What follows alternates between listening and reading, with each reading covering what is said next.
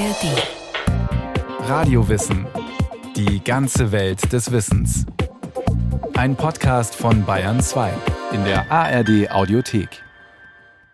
Vietnam, Mosambik, auch Polen oder Ungarn, das waren so die Länder, aus denen damals in der DDR die sogenannten Vertragsarbeiter und Vertragsarbeiterinnen gekommen sind. Sie haben meistens abgeschottet gelebt von der deutschen Bevölkerung. Integration war nicht erwünscht. Wie ist es Ihnen damals im Bruderland ergangen? Und was ist aus Ihnen geworden nach der Wende? Im April 1980 beschließen die Regierungen der Deutschen Demokratischen Republik und der Sozialistischen Republik Vietnam einen Staatsvertrag. Geleitet vom Wunsch zur Vertiefung der brüderlichen Zusammenarbeit haben die Regierungen Folgendes vereinbart. Die Regierung der DDR gewährleistet vietnamesischen Facharbeitern für die Dauer von jeweils vier Jahren die Aufnahme einer Beschäftigung in Betrieben der Deutschen Demokratischen Republik. Der Grund ist einfach, sagt die Historikerin Ann-Judith Rabenschlag-Karpe. Sie hat an der Universität Stockholm ihre Dissertation über Vertragsarbeit in der DDR geschrieben.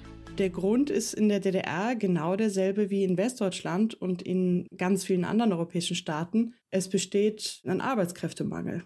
Aber anders als die Bundesrepublik, wo die Fachkräfte vor allem aus der Türkei und Italien kommen, wirbt die DDR Arbeitskräfte aus sozialistischen Staaten an. Die DDR schließt die ersten Verträge mit Polen und Ungarn. Und dann im Laufe der 70er Jahre erweitert sich der geografische Fokus und man wirbt in Afrika an, in Lateinamerika, in Asien und dann die größten Gruppen kommen aus Mosambik und Vietnam. Anfangs sind es sehr wenige. Die große Mehrheit kommt erst in den 1980er Jahren in die DDR. Es beginnt mit sehr kleinen Zahlen Anfang der 60er Jahre mit ein paar hundert polnischen Arbeitern und Ende der 80er Jahre sind wir dann bei gut 90.000. Die Vertragsarbeiterinnen und Vertragsarbeiter übernehmen größtenteils unbeliebte Tätigkeiten in der DDR.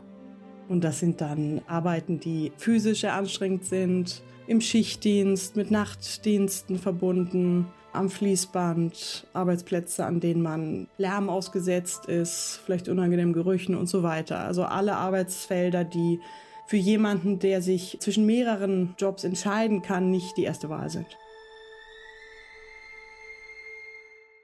Die vielen unbesetzten Stellen sind ein Problem für die Planwirtschaft der DDR. Die Maschinen sind nicht ausgelastet, die Norm kann nicht erfüllt werden. Eigentlich hätte in vielen Betrieben Tag und Nacht gearbeitet werden müssen, aber die Leute fehlen. Am Anfang hat man versucht, die DDR-Bürger für das Schichtsystem zu gewinnen. Das ist aber nicht so gelaufen, wie man sich das vorgestellt hat, sodass dann nach und nach die Anwerbung in den ehemaligen sozialistischen Bruderländern erfolgt ist. Tamara Henschel betreut damals Arbeitskräfte aus Vietnam. Sie erklärt, wie alles funktioniert und hilft bei Sprachproblemen. Viele der vietnamesischen Arbeitskräfte, insbesondere die Frauen, arbeiten in der Textilindustrie. Henschels Vietnamesinnen zum Beispiel im Betrieb Herrenbekleidung Fortschritt. Im Akkord schneidern sie Hosen und Hemden wo man nicht mitgerechnet hat, dass die Vietnamesen sehr geschickt sind und auch die Normen gebrochen haben. Und dadurch gab es dann auch sehr viele Konflikte. Also in der Textilindustrie war das so, sehr viele Konflikte mit den deutschen Arbeitskräften. Denn wer die Norm übererfüllt, also ein Normbrecher ist, setzt die Kollegen unter Druck, ebenfalls schneller zu arbeiten.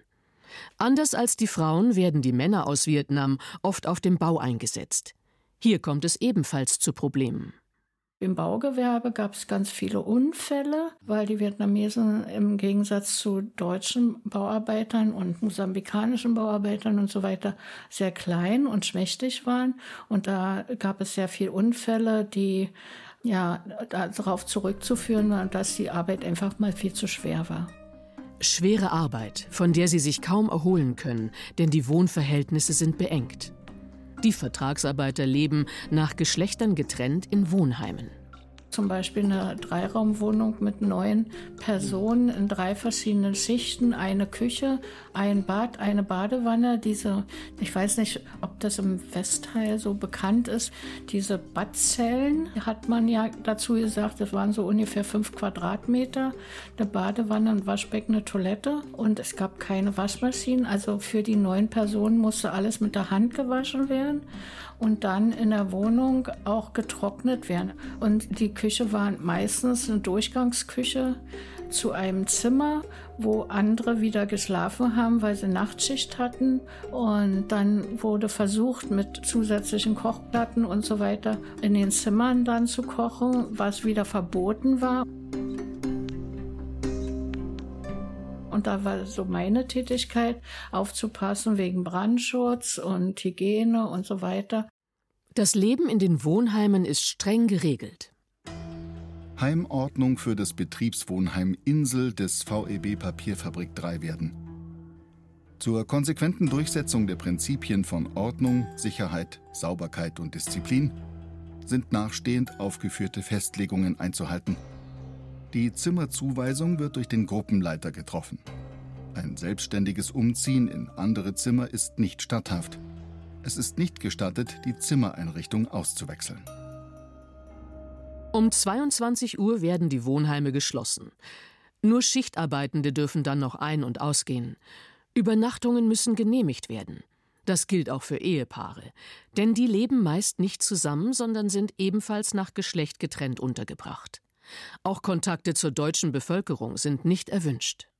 Also erstmal waren sie im Wohnheim ja isoliert. Die Bevölkerung rundherum war eigentlich nicht informiert über den Einsatz, warum sind sie hier, wer sind diese Menschen überhaupt, die da sind und persönliche Kontakte, wenn die nicht im Arbeitsprozess erfolgt sind, haben die eigentlich nicht stattgefunden. Integration ist ohnehin nicht vorgesehen. Die Arbeitskräfte sollen vier oder fünf Jahre in der DDR bleiben, um zu arbeiten und dann in ihr Heimatland zurückkehren. Dennoch kommt es immer wieder zu Kontakten zur DDR-Bevölkerung, auch zu Freundschaften und Liebesbeziehungen. Und mancherorts entsteht ein Austausch, der einträglich ist für beide Seiten. Henschels Vietnamesinnen und Vietnamesen etwa schneidern bald Kleidung für DDR-Bürgerinnen und Bürger. Ein inoffizieller Nebenjob. Die wollten die fünf Jahre für ihre Familien nutzen, um so viel wie möglich Geld zu verdienen, damit sie ihre Familien zu Hause unterstützen konnten. Und nach und nach haben Vietnamesen dann in den Wohnheimen pro Bettenplatz eine Nähmaschine, kann man sagen, aufgestellt und haben für die DDR-Bevölkerung Jeans, Hosen, Jacken und so weiter genäht nach Maß. In Vietnam kommt damals jede Hilfe recht.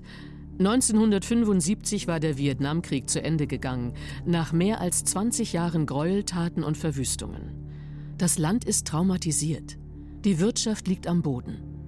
Geld können die Vertragsarbeiter nicht überweisen, denn die DDR-Mark ist nicht konvertibel, kann also nicht in andere Währungen umgetauscht werden. Deshalb schicken sie Waren nach Hause, erinnert sich der ehemalige Vertragsarbeiter Ta Nguyen. Also Zucker, Seife, Ersatzteile für Fahrräder, für Motorräder, Kakao und gute Bekleidung. Vor allem Fahrräder sind sehr beliebt. Die sind in der DDR allerdings Mangelware. Ich habe nie in der DDR ein Fahrrad kaufen können. Denn wenn ein Fahrrad da ist, ist sofort weg. Wenn irgendwas da ist, dann sind schon so viele Vietnamesen da vor dem Laden. Taten Nguyen hatte sich in Vietnam für die Vertragsarbeit bewerben müssen. Nur die Besten dürfen in die DDR. Für ihn war es deshalb eine Auszeichnung, ausgewählt zu werden. Es gilt, den Sozialismus aufzubauen, zu Hause und in den Bruderländern. In der DDR, man arbeitet für die Sache des Sozialismus. Das ist so zu dieser Zeit. Und die DDR steht oder stand zumindest damals an der Spitze, muss man so sagen. Also jeder ist stolz und freut sich, in die DDR kommen zu dürfen. Er kannte die DDR bereits, weil er in den 1970ern an der TU Dresden studiert hatte. Danach war er nach Vietnam zurückgekehrt, um in einem Forschungsinstitut für Bauwesen zu arbeiten. Ende der 1980er kommt er als Vertragsarbeiter dann erneut in die DDR. Er wird Gruppenleiter und Dolmetscher auf dem Bau, weil er bereits gut Deutsch spricht. Anders als seine Kollegen, die kaum Zeit haben und Gelegenheit bekommen, die deutsche Sprache zu lernen. Bei uns durfte jeder acht Wochen Deutsch lernen und danach gleich zur Arbeit. Einige bekamen zwar Ausbildung, aber weniger. Wir haben eine Gruppe von fast 200. Nur 15 bekommen eine Ausbildung als Schweißer. Die anderen mussten sofort arbeiten. Das erzeugt viel Frust. Statt neue Fähigkeiten zu erwerben, müssen viele einfache Hilfstätigkeiten übernehmen. Sie schleppen Dachziegel oder sortieren Schrauben am Fließband. Und das, obwohl viele von ihnen top ausgebildet sind. Ta Nguyen bekommt als Gruppenleiter den Frust deutlich zu spüren. Manche Leute stellen auch Fragen, wie zum Beispiel, warum bin ich hier als ungelernte Arbeitskraft? Warum bekomme ich Lohnstufe 4, obwohl ich Bauingenieur bin zum Beispiel? Das bedeutet, zu Hause hat man ihm nicht gut erklärt.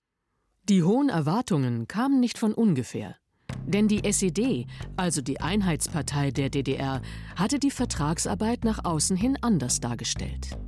Wir bieten Arbeitnehmerinnen und Arbeitnehmern aus dem sozialistischen Ausland die Möglichkeit, sich hier bei uns weiter zu qualifizieren. Wir bieten ihnen die Möglichkeit, in einer hochindustrialisierten Gesellschaft auch technische Fähigkeiten zu erlernen und aber auch sich ideologisch weiterzuentwickeln. Und dann, so ist der Gedanke, dann können die Arbeiter zurückkehren in ihre Heimatländer und dort beim Aufbau junger Industrien helfen und auch den Geist des Sozialismus verbreiten.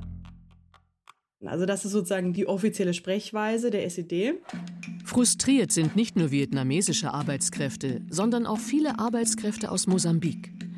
Sie waren nach den Vietnamesen die zweitgrößte Gruppe Vertragsarbeiter. Einen von ihnen lernt die Illustratorin Birgit Weihe eher zufällig kennen. Auch er ist tief enttäuscht weil er dachte, er bekommt eine Ausbildung in der DDR und dann aber nicht Mitspracherecht hatte, sondern in Karl-Marx-Stadt an der Stanzmaschine in der Fabrik stand eben über Jahre und eben als er zurück musste nach der Wende auch damit nichts anfangen konnte, weil es eben Industrie in der Form gar nicht gab oder diese eine Handbewegung, die er an der Stanzmaschine gemacht hat, hätte nutzen können. Also er war so sehr frustriert und dass auch die Familie enttäuscht war, dass er nichts mitgebracht hat. Birgit Weihe lebt heute in Hamburg, ist aber in Ostafrika aufgewachsen und hat oft ihren Bruder in Mosambik besucht. Sie kennt also Land und Leute. Sie war überrascht und auch ein wenig beschämt, dass sie nichts wusste von den mosambikanischen Arbeitskräften in der DDR. Sie beginnt zu recherchieren und spricht in Mosambik mit insgesamt 20 ehemaligen Vertragsarbeiterinnen und Vertragsarbeitern. Was alle einheitlich gesagt haben, ist, dass es hieß, sie könnten eben in die DDR und könnten da arbeiten und würden eine Ausbildung kriegen. Und das hat sich für die wenigsten erfüllt. Also manche konnten dann wenigstens sowas wie einen Führerschein machen, was ihnen noch ein bisschen was gebracht haben. Aber das waren wirklich Ausnahmen. Sie zeichnet einen Comic. Das Buch erscheint 2016 und heißt Mad Germans. So nennen sich die mosambikanischen Vertragsarbeiterinnen und Vertragsarbeiter, die in der Hauptstadt Maputo auf die Straße gehen und protestieren. Denn während ihres Aufenthaltes in der DDR bekamen sie nur einen Teil der Löhne ausgezahlt. Der Rest wurde einbehalten. Manchmal waren es 60 Prozent, manchmal 50, die ihnen abgezogen wurde, weil es hieß, das Geld bekommt ihr, wenn ihr zurückkommt. Das kommt auf ein Konto und wenn ihr zurück nach Mosambik kommt, dann habt ihr dieses ganze Geld und könnt damit dann euch ein neues Leben aufbauen und profitiert davon und eure Familien. Eine schöne Vorstellung, die sich für die meisten allerdings nicht erfüllte. Was die ganzen VertragsarbeiterInnen nicht wussten, ist, dass die beiden Länder untereinander einen Deal geschlossen hatten, dass mit diesen Löhnen die Devisenschulden Mosambiks abgezahlt werden. Das heißt, Mosambik hat eben Waffenmaschinen eingekauft bei der DDR gegen Devisen und konnte diese Schulden nicht zurückzahlen, weil es eben ein Land, was gerade unabhängig geworden ist und direkt in den Bürgerkrieg gegangen ist. Woher sollen die Devisen bekommen? Einen solchen Deal hatte die DDR nicht nur mit Mosambik, sondern auch mit anderen sozialistischen Staaten. Viele der Entsendestaaten waren bei der DDR verschuldet. Und diese Abkommen waren dann eine Möglichkeit, diese Schulden teilweise zu tilgen. Also jeder Arbeiter, der beispielsweise dann aus Mosambik nach Berlin geschickt wurde, um dort in einem volkseigenen Betrieb zu arbeiten, dessen Gehalt wurde teils an den einzelnen Arbeitern ausgezahlt und teils lief das Geld direkt in die Kasse der DDR zur Tilgung der Staatsschulden. Was natürlich das individuelle Gehalt des Arbeitnehmers runtergedrückt hat. Neben dem eher niedrigen Verdienst erlebten viele Mosambikanerinnen und Mosambikaner auch Anfeindungen. Bekannt sind heute vor allem die rechtsextremen Anschläge in den 1990ern, also nach der Wende. Hoyerswerda, Rostock, Lichtenhagen, Solingen, aber auch schon vor der Wende gab es Übergriffe. Wir wissen aus Stasi-Akten, Polizeiakten, dass es auch schon lange vor dem Mauerfall in der DDR zu rassistischen Übergriffen kam, also gewalttätigen Übergriffen. Die wurden aber totgeschwiegen und tabuisiert. Das hat natürlich mit dem ideologischen Hintergrund zu tun. Also laut SED-Regime war Rassismus ein Symptom kapitalistischer Systeme. Das sind die Schattenseiten der Vertragsarbeit in der DDR. Und dennoch berichten viele auch von positiven Erfahrungen. Vom Zusammenhalt untereinander und in den Betrieben. Und von langanhaltenden Freundschaften und Menschen, die in der DDR eine Art Ersatzfamilie waren. Ich habe mit einer gesprochen, die hat immer noch zu Omi und Opi Kontakt. Also das war ein Ehepaar, was sie ganz am Anfang kennengelernt hat und die sie jede Woche eingeladen hat zu Kaffee und Kuchen und die so ihr Anker waren. Das waren so wie wirklich Omi und Opi für sie und die telefonieren immer noch und sind ganz eng. Auch Tan Nguyen erinnert sich im Großen und Ganzen gerne an die Zeit. Wenn man sich heute trifft, also die ehemaligen Vertragsarbeiter, die erzählen mir noch immer von dem schönen Leben damals in der DDR. Denn Sie müssen sich so vorstellen, in Vietnam waren wir sehr, sehr arm, haben nicht genug zu essen. Auf einmal haben sie genug zu essen, also Hühner, Brot, Fleisch, sauberes Bett, ja. Und was ihm ganz wichtig ist, viele Familien profitieren, auch seine eigene. Man muss auch ehrlich sagen, mit diesem Abkommen hat man auch sehr vielen Familien in Vietnam geholfen. Also die Leute, die hier waren, die können Fragen schicken, die können ihre Familien zu Hause finanziell unterstützen. Und nach der Wende, die, die hier geblieben sind oder die wir zugekommen sind, die dürfen dann ihre Familie herholen, wie ich zum Beispiel. Seine Tochter hat in Deutschland mit einem Notendurchschnitt von 1,0 Abitur gemacht und anschließend promoviert. Sein Sohn studiert Musik in der Schweiz. Das ist das, was ich persönlich diesem Land zu verdanken habe. Das ist die heutige Perspektive, mehr als zwei Jahrzehnte nach der Wende. 1989, also nach dem Mauerfall, beginnt erst einmal eine sehr schwierige Zeit für die Vertragsarbeiter, vor allem weil ihr rechtlicher Status unklar ist. Also die Arbeitsmigranten befinden sich in einem juristischen Vakuum, weil ihre Aufenthaltsgenehmigung an den Arbeitsvertrag geknüpft gewesen war. Und dieser Arbeitsvertrag war aber vom Staat der DDR geschlossen worden und den gab es ja nun nicht mehr. Also war der Arbeitsvertrag nicht mehr gültig, damit also auch die Aufenthaltsgenehmigung nicht mehr. Einige Herkunftsländer holen ihre Arbeitskräfte deshalb bald nach Hause wie zum Beispiel Kuba, wie zum Beispiel Nordkorea, wie zum Beispiel China. Die haben ihre Leute zurückgeholt. Aber zum Beispiel Mosambik, Angola, Vietnam haben ihre Leute nicht zurückgeholt. In Afrika war Bürgerkrieg und Vietnam stand kurz vorm wirtschaftlichen Aus. Rund 90.000 Vertragsarbeiter leben zur Zeit des Mauerfalls in der DDR. Die Mehrheit kommt aus Vietnam. Teilweise sind sie erst ein paar Monate zuvor eingereist. Ein Großteil der Vertragskräfte kehrt zur Wendezeit in die Heimat zurück. Einige bekommen eine ordentliche Abfindung, andere werden massiv zur Ausreise gedrängt. In Deutschland bleiben letztlich rund 20.000 Menschen aus Vietnam, 3.000 aus Mosambik und 200 aus Angola. Ihre Situation ist oft äußerst prekär.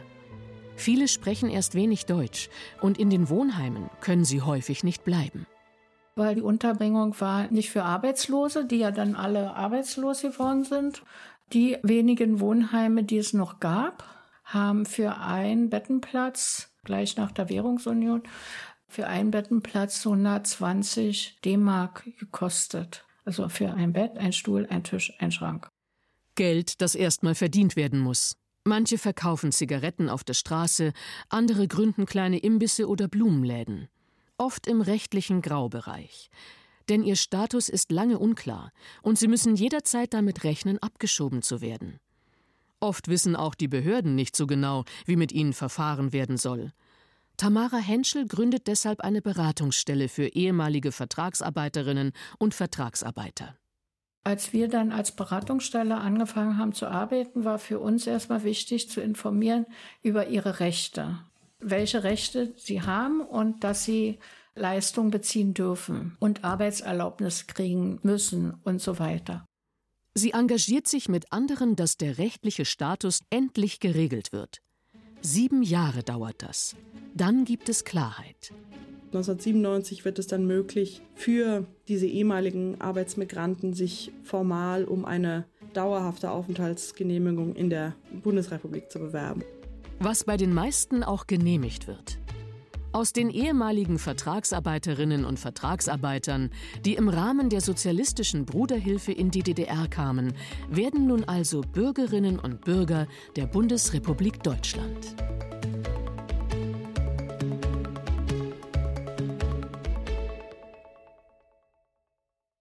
Wir riefen Arbeitskräfte und es kamen Menschen. Der Spruch von Max Frisch fällt oft in Bezug auf die damals westdeutschen Gastarbeiter. Für ostdeutsche Vertragsarbeiterinnen und Vertragsarbeiter gilt er aber genauso. Ein Radiowissen von Maike Broska war das. Noch mehr Folgen über die Wendezeit oder auch über Arbeitsmigration von Radio Wissen bekommen Sie, bekommt ihr in der ARD Audiothek und überall dort, wo es Podcasts gibt. Und noch mehr Informationen zu diesem Stück gibt's in den Show Notes.